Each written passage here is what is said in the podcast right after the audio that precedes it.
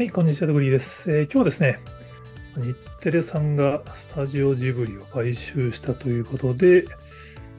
ちょっと個人的に今思ってることをメモしておこうかなと思います。元ネタは、えー、ロイターの記事で日テレホールディングス株が一時ストップ高、スタジオジブリ子会社化を交換っていう。まあ、すごいですよね。まあ、日テレさんの株20%超上昇し、一時ストップが。ちょその後どうなったか見てないですけど、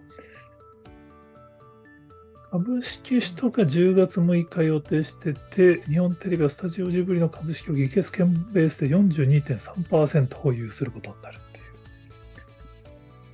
取得額は現時点で開示を控えるもののって、多分でも、どっかで多分金額、上場企業だとね、多分わかることになると思いますけど、まあ、これでもいい組み合わせですよね。あのま、スタジオジブリといえばね、日本を代表するアニメ制作会社で、まあ、宮崎駿監督の会社っていうイメージですけど、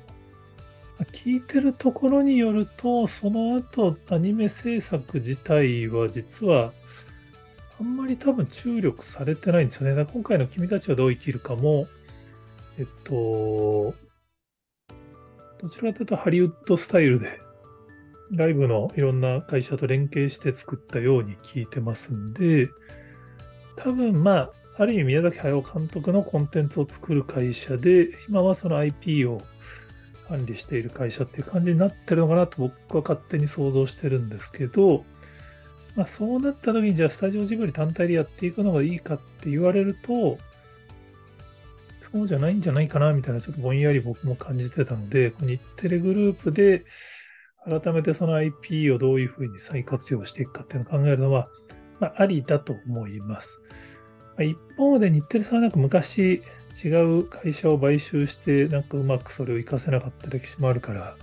今回もそうなるんじゃないかみたいな懸念してる人もいたんですけど、まあ、結構ね、これテレビ局の側のポジションを考えると、案外そうならないんじゃないかなと思っていて、結局やっぱ今何が起こってるかっていうと、テレビ局がビジネスモデルの模索を全局してし始めてるんですよね。まあ、去年あたりから明確に地上波の視聴率の低下が始まって、まあ、これはその何がきっかけになってるのかは明確にはわからないんですけど、多分、まあ、コロナ禍による配信サービスの進化とか、まあ、TVer みたいな見逃し配信の環境ができてきたり、まあ、同時配信も始まったりみたいな、まあ、いろんな影響があって、まあ、いよいよ、まあ、世界的にはもうとっくに下がってたのが、日本はずっと地上波のテレビは安泰の状態が続いてたのが、ここに来てようやくというか、まあ、予想通り地上波のリアルタイム視聴率が下がり始めてるので、これ、今テレビ局各社戦略を考え直さないといけないんですよね。で日テレさんは実は一番早くそこの舵切りに成功してる会社だと僕は思っていて、まあ、Hulu を軸に、ちゃんとその日テレの影響力を、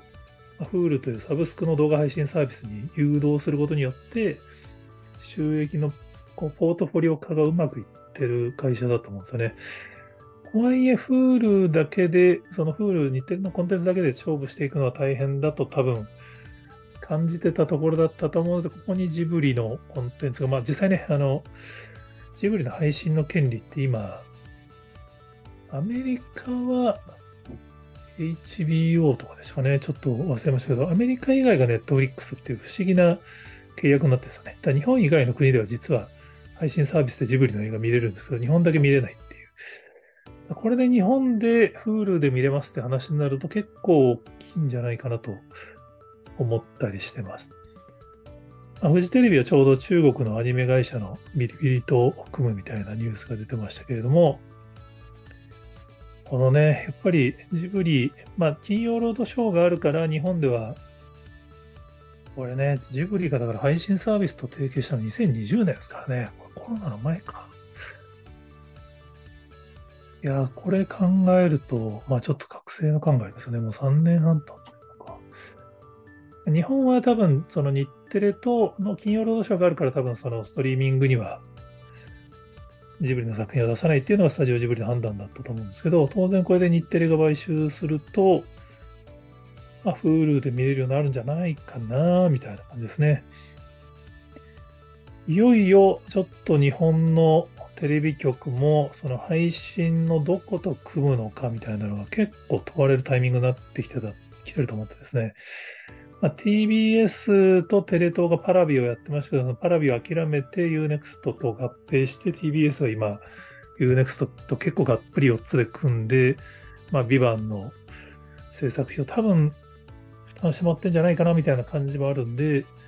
そういうこう UNEXT 税を、まあ、Hulu 日テレ税。で、じゃあ、フジテレビとかテレ朝はどうするのか。テレ朝さんは当然、アベマと